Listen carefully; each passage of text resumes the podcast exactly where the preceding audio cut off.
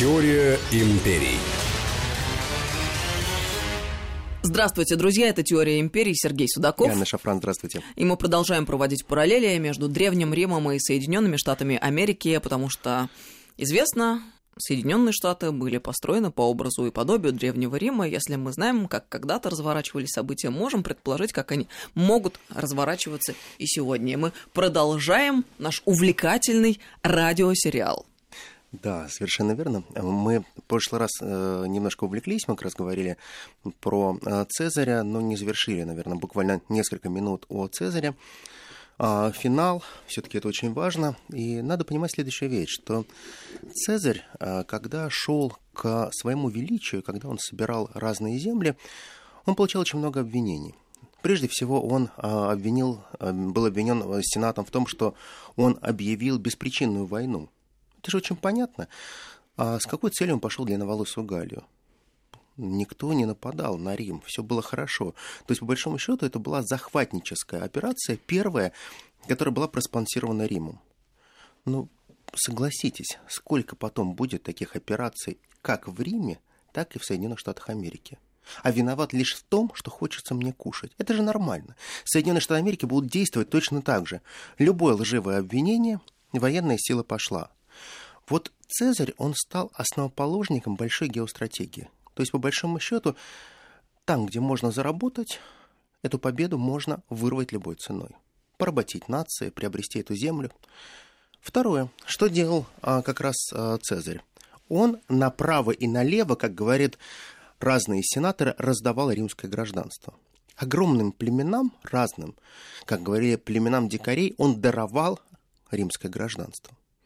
Многие говорили, что скоро он просто э, животных, скот и собак будет принимать в настоящие римляне.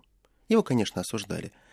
Но Цезарь делал очень правильные вещи. Он прекрасно понимал, что империя растет только тогда, когда есть не только колонии, но колонии должны что-то получать взамен. То есть всегда должна быть какая-то зависимость. Невозможно распространить римское право, римский закон, римское слово, римские традиции, обычаи тех людей, которые не имеют нагрузки которое называется римское гражданство. Он делал правильные вещи. И, конечно, Цезарь никогда не хотел стать абсолютным царем. Царь для него это было мелко и неинтересно. Император – да потому что он должен был обладать вот этим империем. И империем он обладал. Когда-то подхалимы даже назовут его богом при жизни. Но Цезарю это было безразлично. Также было безразлично и то, как постоянно он слышал огромное количество сплетен о том, что на него готовится покушение. Он не мог понять, что пошло не так. Почему, если он столько много дает людям – простым людям, которые искренне его любят, зачем его должны свергать? Ведь, по большому счету, Цезарь сделал все для того, чтобы в Риме сложился полновесный и полноценный средний класс. Люди стали жить лучше при Цезаре. Реальная жизнь улучшилась в разы. Но истеблишмент, или такое вязкое болото, которое было при Цезаре, оно не могло позволить, чтобы кто-то менял политическую систему. Тогда такие люди, как Катон, Бибул, примкнувший к ним Цицерон и, конечно же, Брут. Брут, которого а, Цезарь знал практически с рождения. Они с его матерью Сервилией были любовниками. Он всегда к ним обращался очень простыми словами «дитя мое». Когда Цезарь на мартовские иды пойдет в Сенат, ему передадут записку, в которой ему напишут, что сегодня ты будешь убит именно в Сенате, ты будешь предан. И все сенаторы сделают все для того, чтобы твоей кровью испачкать максимальное количество сенаторов и навсегда заклеймить их убийством. Цезарь это понимал, но он шел на смерть, потому что в этот день он произнесет очень важную фразу. «Я сделал очень многое, и я потерял самое важное. Мне не интересны деньги и любовь, мне не интересны те завоевания, которые я провел в Египте – Самое страшное, что произошло сегодня, я перестал быть любимцем Фортуны. И именно в этот день он вступит в Сенат, понимая, что его убьют. Будет нанесены огромное количество ран, его будут бить мечом, будут убить в шею. И Брут, который трусил ударить. Он был просто экономист, финансист. Он был очень-очень богатым человеком. Его заставили также вонзить меч в Цезаря. И вот многие говорят, что фраза звучала «и ты, Брут». Нет. А, если мы почитаем историков, того же Светония, то Светоний пишет одну простую фразу. Он посмотрел в него, в его глаза и сказал «И ты, дитя мое», и перестал сопротивляться. Цезаря не стало. Но осознание того, что они сотворили, придет позже.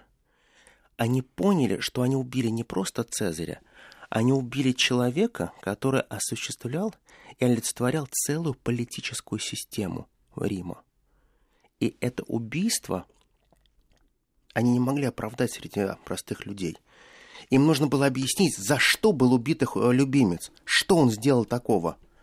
А ответа не было. Его просто убили. Из своих амбиций. Катон покончит с собой. Брут недорого проживет. Но Цезарь будет похоронен. Но ситуация в Риме будет законсервирована, словно Цезарь жив. Словно никаких перемен не произойдут. Будет открыто завещание Цезаря. Он отдаст своему внучатому племяннику практически все свое состояние. Но альвиную долю своего состояния он отдаст народу Рима. Каждому. Каждому в руки реальные деньги, которые можно использовать. Ни один из императоров не поступал так. И даже после смерти Цезарь стал самым популярным оставался политиком. Потому что купить такое количество голосов мертвый человек, зачем? А он это сделал. И сделал только для того, чтобы сохранить ту политическую систему и оградить страну от бунтов. Цезарь очень ярок. Он молод и амбициозен. И вот, мне кажется, было бы очень актуально поговорить о семье Кеннеди. Это очень интересная семья. Понимаете, в чем дело? Вот когда мы знаем Кеннеди, мы прежде всего говорим убийство президента Кеннеди, выстрелы в Далласе. А какой он был на самом деле? Из какой он семьи?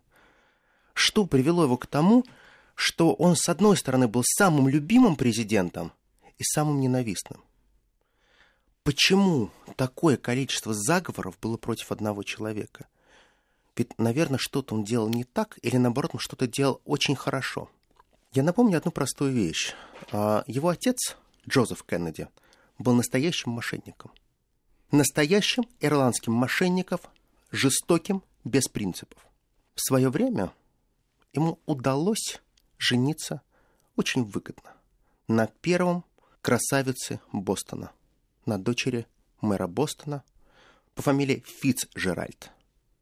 Рози Фитджеральд. Брак без любви, он вообще никого не любил. В своих словах и речах он говорил, любить это слишком большая роскошь. Пользоваться – да. Использовать – да. Удовлетворять похоть – да. Но не любить. А Рози любила его по-настоящему. Она любила и ценила его она казалось, что он не такой, как все, что все это напыщенность, что когда-нибудь он будет другим. Но Джозеф никогда не станет другим. Он классический такой образец из очень-очень бедной ирландской семьи, который попытался сделать огромное состояние, и ему удалось.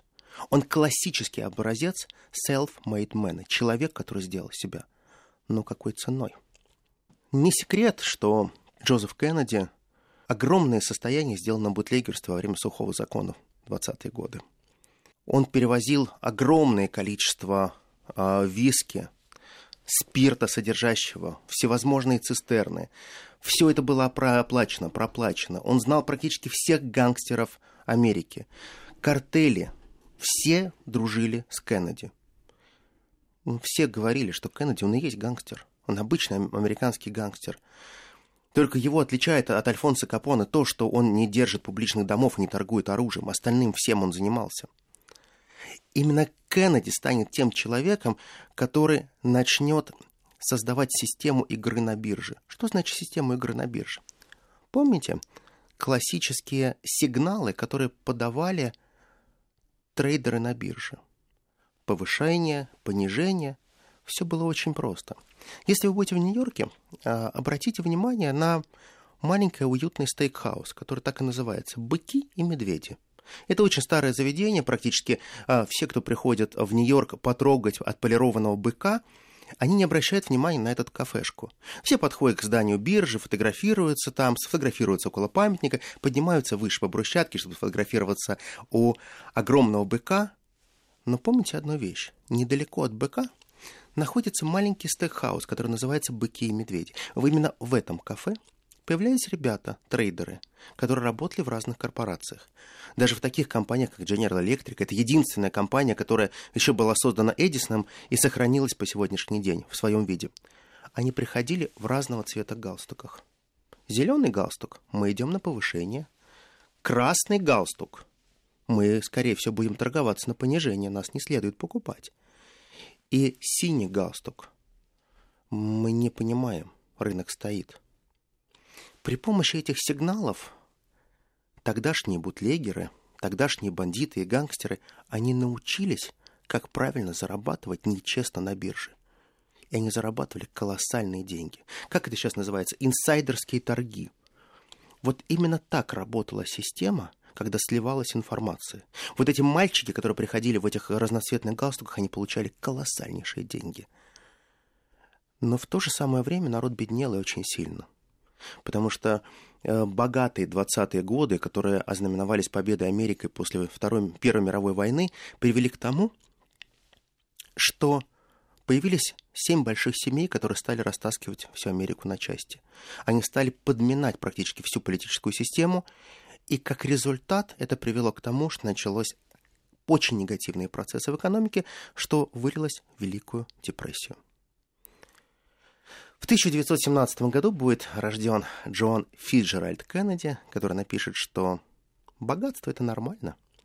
Я всегда знал, что денег есть столько, сколько нужно. Тщеславие, наверное, да, тщеславие. К отцу к своему он будет обращаться только на «вы» и исключительно «господин посол».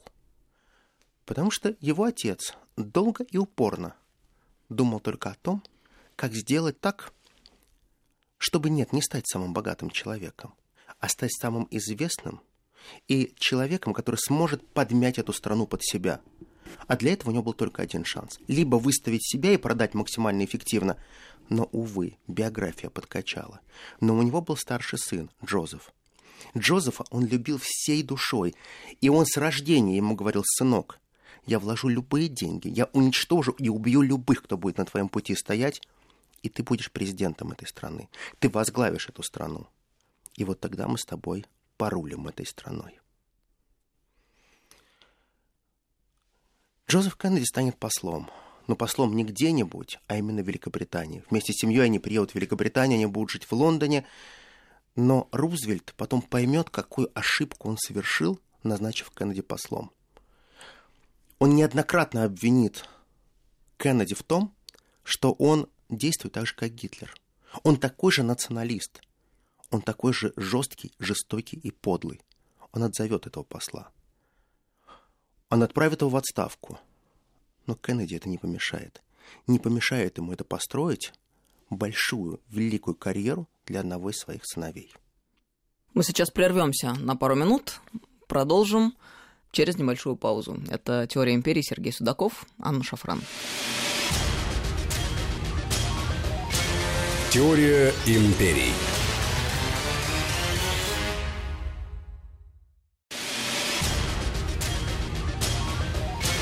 Теория империй. Теория империи Сергей Судаков, Анна Шафран. Продолжаем разговор. Итак, Джозеф Кеннеди, старший брат, Рози Кеннеди, Фиджеральд, родит своему мужу 9 детей. Вторым а, ребенком будет Джон Фиджеральд Кеннеди. Всегда будет соперничество между детьми отец специально ставил интригу и говорил, ты лучше, ты хуже, ты никто, ты ничтожество. А посмотри, какая, какой у тебя классный брат, а ты не дотягиваешь, ты ничтожество. То есть он постоянно травил детей и братьев друг на друга. Джозеф Кеннеди, он считал, что он не то, не то слово не такой, как все, он непревзойденный герой. Он закончил летнюю школу, у него блестящее образование, практически все сыновья закончили Гарвард, Жизнь удалась. Все блестяще и все круто. Но в один день он отправляется служить. Служить отправляется в авиацию. Отправляется в авиацию, совершает 25 э, вылетов, все, все благополучно, все удачно и живым возвращается. Но когда он возвращается в свой дом, он видит, что его брат Джон Кеннеди, он стоит на костылях, и на груди его висит медаль за мужество. Он был взбешен. Он начинает задавать э, простые вопросы. Скажи, пожалуйста, ты пошел служить в армию, ты пошел служить во флот. Каким образом вас врезался непонятная какая-то японская лодка, потопила ваш огромнейший крейсер, а после этого ты смог проплыть шесть морских миль, спасая матроса и вытащив его на берег, учитывая, что у тебя практически был перебит позвоночник. Он начинает задавать настолько неудобные вопросы Кеннеди, что э, Джону, что они просто сцепляются в схватке. Они настолько поругались. И Кеннеди тогда ему говорит, ты просто тщеславен, и ты хочешь получить такую же медаль. Отец их успокаивает и говорит, нам любая медаль в нашей стране – это хорошо. Когда ты будешь баллотироваться в Конгресс, медаль твоего брата тебе очень поможет. Он будет хромать на костылях и всячески будет тебя поддерживать. Через два дня э, Джозеф Кеннеди улетает в Лондон и там участвует в боях против гитлеровской Германии. Буквально через неделю офицеры приедут в дом Кеннеди – он выйдет встречать его, потому что они, именно они хотели пообщаться именно с господином послом. Они сообщат ему пренепринятнейшую новость. Его сын был убит. Для него это была самая большая трагедия, потому что все ставки были сделаны исключительно старшего сына. И в этот день он не то что оплакивал его, он пришел к своему среднему сыну, к Джону Фиджеральду, похлопал его по щеке и сказал ему, «Сынок, ну вот и у тебя появился шанс поиграть в политику и, возможно, ты тоже станешь крутым политиком. Как все цинично разворачивается. А он вообще очень циничный такой. Джон Фиджеральд Кеннеди. Сказать, что он бабник, вот классическое слово, простите за его употребление, это значит не сказать ничего. Вся его жизнь — это вот исключительно боль от того, что у него не было двух позвонковых дисков, потому что у него позвонки сидели друг на друге, он всю жизнь носил корсет. У него одна нога, а другой короче стала, из-за этого поэтому ходил на специальной подошве, которая на 2,5 сантиметра была подложена, чтобы он мог не хромать. Он у него все время э, принимал такое количество э, обезболивающих, что никто не знал, как он живет. Но пока действовали обезболивающего, он успел знакомиться со всеми красавицами. Потому что даже была шутка, э, все, все смеялись, а что произойдет с Кеннеди, когда в тот самый ответственный момент у него заклинит спину? Но, с другой стороны, это воодушевляет. Несгибаемый оптимизм. Совершенно Есть верно. на что равняться. Да, совершенно верно. А, и тут Кеннеди а, начинает постепенно, шаг за шагом, продвигаться в политику. А отец делает все для того, чтобы он а, для начала стартовал выборы в Конгресс. И вот тогда Кеннеди получает очень неудобный вопрос. Скажите, пожалуйста, а вы до того, как решили избраться в Конгресс, вы где-нибудь работали? И он понимает, что ответ нет. Он никогда, нигде, ни одного дня, ни часа не работал. Знаете, вот у нас сейчас есть такая хорошая фраза «общественный деятель». Тогда еще не придумали? Или уже было? И вот тогда его советник ему говорит, а ты скажи просто, я был общественным деятелем. И понимаешь, это вот с тех времен это пошло, когда вот человеку ты задаешь вопрос, а ты конкретно чем занимаешься? Нет, есть еще одна тема. Правозащитник. Вот, вот. Ты знаешь, это вот гениальнейшая вещь. Правозащитник, общественный деятель. Мы же понимаем, что для того, чтобы быть правозащитником сегодня, не надо иметь юридическое образование, равно как и экологом тоже. Да. И тогда одна из женщин во время встречи с избирателем подходит к Кеннеди и говорит, а вот вы общественный деятель, а вы чем занимаетесь? А его в ступор это повергло. Она так-то покивала головой говорит, тоже безработный. Смешно. Ему всегда писали речи. Он говорить не умел, вообще не умел. И у него было очень тяжелое событие в жизни, когда он должен был выступать перед матерями всех тех военнослужащих, кто, кто погиб, кто был ранен, кто не вернулся с фронтов Второй мировой войны. И он начал зачитывать кондовую речь. И я, когда стану конгрессменом, я сделаю для вашей пенсии, там помогу деньгами и так далее. Все сидят, и люди стали вставать из зала и уходить один за одним. В какой-то момент у него затряслись руки, он выронил эти бумаги, он понял, что он провалился. Его э, отец ему показывал кулак и говорил, продолжай, потому что отец всегда ездил с ним везде. И он начинает говорить простые вещи. Он говорит, вы знаете, я не буду говорить по бумажке, я хочу сказать очень простые вещи. Прошло достаточное количество лет. У нас дома стоят фотографии моего брата. Не было ни одного дня, когда мы не вспоминали Джозефа. Мы искренне любили его, и для нас настоящая потеря. Я всей душой помню тех ребят, кто не вернулся со мной, когда мы тонули. Я помню эти глаза, я помню их крики, вздохи. Я понимаю, как это чудовищно получить сообщение, что кого-то в вашей жизни больше нет никогда. Вот есть та утрата, которая невосполнима ни деньгами, ни почестями. Но единственное, что мне кажется, это очень важно память. Вот ради этой памяти, ради того, чтобы будущее поколение жили по-другому, я бы очень хотел, чтобы мы всегда помнили о том, что война — это очень большое зло. И вовлекать наших сыновей, братьев, отцов в войну, чтобы они никогда не возвращались, это чудовищно. И вот после этих слов люди стали возвращаться в зал, у кого-то потекли слезы. И с тех пор Кеннеди практически никогда не говорил по бумажке. Он говорил просто простые вещи, все те вещи, которые люди хотели просто услышать. Приводя примеры из своей семьи и своей жизни, он абсолютно успешно избрался на конгрессмена. И он был доволен тем, что он стал конгрессменом, самым молодым конгрессменом, это было все здорово. Но отец ему сказал одну простую вещь.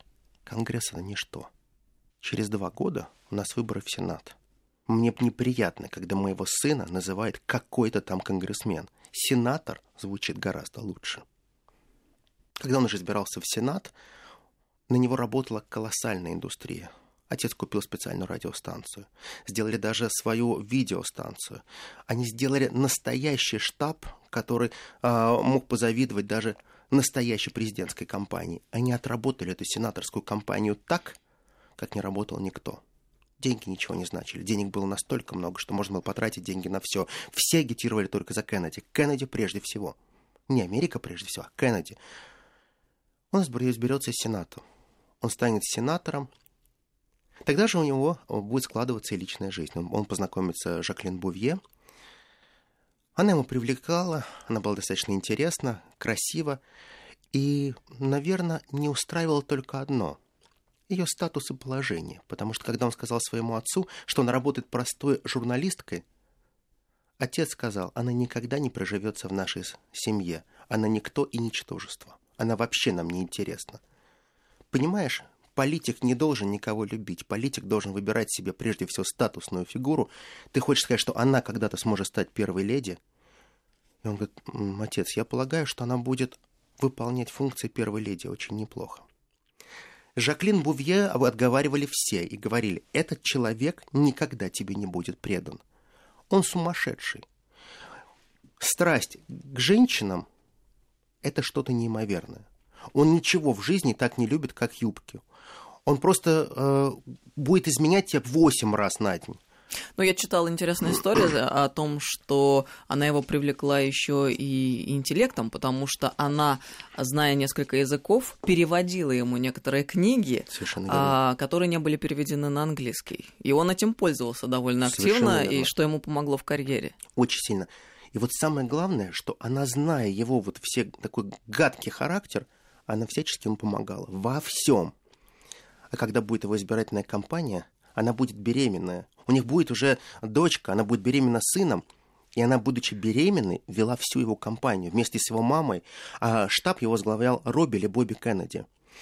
Вот из всей этой семьи просто я с огромным уважением отношусь к Роберту Кеннеди, потому что он был самый молодой генеральный прокурор, но он настолько человек искренний, порядочный, любящий и настоящий, что это прям полный, ненастоящий Кеннеди. У них, кстати говоря, в семье было 11 детей у Роберта Кеннеди. Это огромнейшее количество детей для белых ирландцев, скажем так.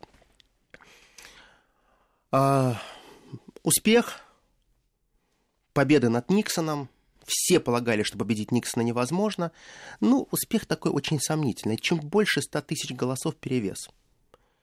И тут начались настоящие будни – Отец, все поздравляют, аплодируют. Какую фразу отец сканет президенту Соединенных Штатов Америки? Он говорит, сынок, я поздравляю, ты выиграл эту гонку. Я стал президентом Америки. Это фраза, которая запечатлится в голове, и отец будет просто сидеть в овальном кабинете и навязывать ему свое мнение. И в один день отец ему скажет, что генеральным прокурором должен стать твой брат. И он обязательно будет твоим брат. Именно генеральным прокурором. Он говорит, нас все будет осуждать, потому что это сем- семейственность, так нельзя. И вот тогда начинаются колоссальные проблемы. Колоссальнейшие проблемы. Во-первых, он сильно очень ссорится с отцом. В пух и прах с ним разругались, и Роберт, и э, Джон и сказали, все, езжай к себе, чтобы мы тебя больше здесь не видели, хватит нам давать советы. Отец через день получит очень тяжелый инсульт и никогда после этого не восстановится Кошмар. уже. Это действительно в пух и прах была ссора, видимо. Да, а вот на следующий день, когда надо будет объявить а, прокурора генерального, он выйдет, он был подготовлен совершенно другой человек, генеральный прокурор, и он назовет Роберта Кеннеди и скажет, да, мой брат Бобби будет министром юстиции, и да, он будет генеральным прокурором, потому что я так хочу. Хотя это была воля отца. Бобби согласился, но Бобби не смог сработаться с одним очень важным человеком, с Эдгаром Гувером, потому что глава ФБР, человек, который уничтожил десятки судеб, сотен людей, имеет архивы и досье абсолютно на всех, он сказал, мальчишка мной никогда не будет руководить. Я его сожру и подомну. Он действительно был молод, ему было 36 лет для генерального прокурора. Он когда пришел знакомиться с Гувером, Гувер сидел, даже не встал, развалившись в кресле, но сказал, говорит, сынок, что дальше? Он говорит, я генеральный прокурор Соединенных Штатов Америки. Он говорит, ты можешь себя называть кем угодно, хоть инопланетянином. Для меня ты мальчишка. Конфликт разгорелся чудовищный. Кубинский кризис, который начинается именно в годы правления Кеннеди, он не понимает, что сделать с Хрущевым. Фраза Хрущева, когда он звонит Хрущеву и говорит, вы понимаете, что если ваши ракеты полетят в сторону Америки, которую вы там разместили, и вы защищаете Кубу от наших провокаций, да, возможно, вы правы, но наши ракеты также полетят к вам. Вы потеряете в два раза больше людей, чем во Второй мировой войне. Хрущев ему ответит очень простой фразой. Советский Союз достаточно велик, и у нас много людей. И вот тогда Кеннеди придет и будет плакать. Он не знает, что делать в этой ситуации. Кубу он потерял. Все гангстеры, которые там имели огромное количество казино, казино закрыты. Тысячи публичных домов закрыты. Миллионы и миллиарды, которые делались на продаже наркоты, там закрыты. Ссора с главой ФБР. Ссора, которая разрастается из-за расового вопроса, потому что он начинает поддерживать цветных. Когда в Миссисипи разворачивается скандал, когда первый черный был зачислен в университет Миссисипи, он говорит, пусть он поступит, ну пусть он первый черный там учится. Губернатор ему говорит, слышь ты, президент Соединенных Штатов Америки, а что ты мне сделаешь? Я сказал, что этот чернь никогда здесь не будет учиться, пошел он вон. И Кеннеди понял, что он не знает, что делать. Он увел туда гвардию национальную. Да, подавил восстание. Двое человек было убито. А что дальше? Все начинают понимать, что Кеннеди, с одной стороны, хорош, а с другой стороны, он ничего не может сделать. У него не получается. Ему все аплодируют, аплодируют его искренности. Аплодируют даже его промахом, когда он пытался осуществить контроперацию а, на Кубе. Он признал, что это его вина. Он был первым из президентов, который готов был каяться в прямом эфире. Он какое дело он не возьмется и не получается. Его классическая речь, когда он говорит «Ask not what you can do for your country». Спроси лучше, что ты можешь сделать для этой страны, не спрашивай, что страна может сделать для тебя. Он начинает колоссальное преобразование.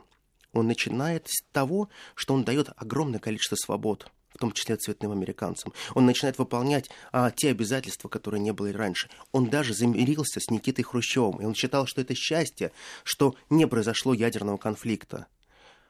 Он начинает субсидировать огромное количество разработок в НАСА. Он начинает проводить огромнейшие вливания в реформирование финансового сектора. И тут он совершает ошибку. Он решил склинчеваться с Федеральной резервной системой.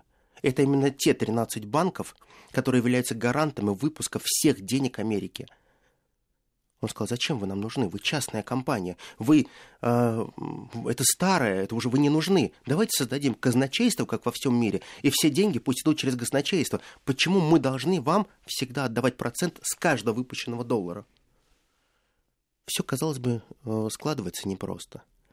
Огромное количество интриг, все время обезболивающее. Его любимая жена все время сидит на антидепрессантах, очень много курит, больше времени проходит э, в, э, в конюшне, общаясь с, лучше с лошадьми, нежели с людьми.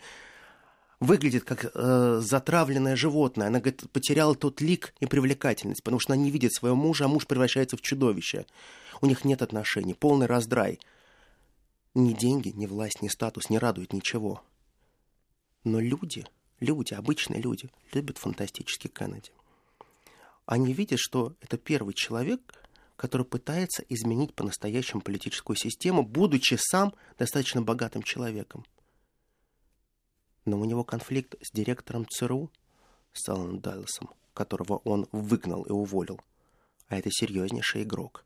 Очень серьезный. У него конфликт с директором ФБР из-за его брата. У него конфликт со всеми губернаторами практически южных штатов, где он э, делает яркие заявления о том, что черные имеют такие же права, как и белые.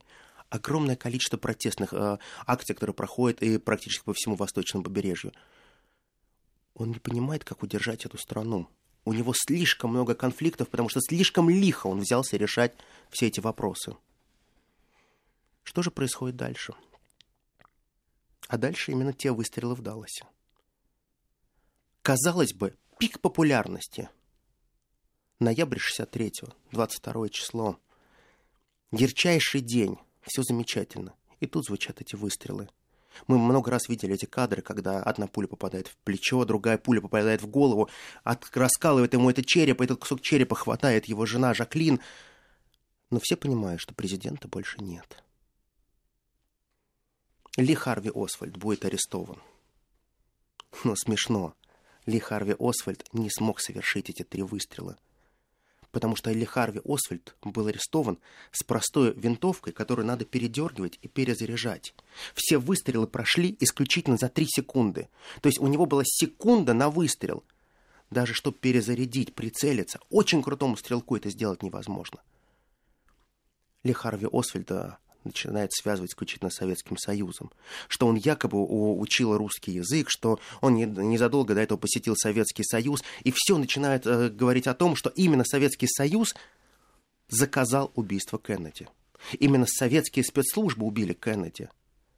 Но происходит чудо. Ровно через неделю после того, как Ли Харви был арестован, некий бандит Рубио каким-то чудом проходит через все оцепление, всю охрану, где ведут Ли Харви Освальда, и в прямом эфире, когда показывают вывод его, он достает пистолет, стреляет в него несколько раз в Ли Харви Освальда и говорит, это тебе за Джеки.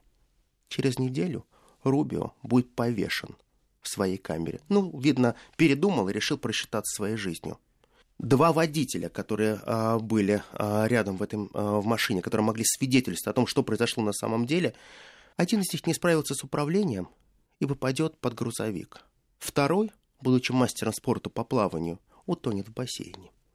Все сливается в одно. Слишком много неприятелей сложилось у одного человека. ЦРУ, ссора со спецслужбами, ссора с ФБР, ссора со всеми финансовыми лобби, которые держали Федеральную резервную систему, ссора с гангстерами, а, которые лишились а, своих денег на Кубе и все это пришло к тому, что американский президент был убит. Но сколько бы времени прошло, каждая избирательная кампания не обходит имя Кеннеди. И везде появляются плакаты с простой надписью «Каждое поколение достойно своего Кеннеди». Очень интересно. Сергей Судаков. Яна Шафран. Это «Теория империй». Друзья, мы ждем продолжения. Спасибо огромное. Ровно До новых через встреч. неделю. Пока.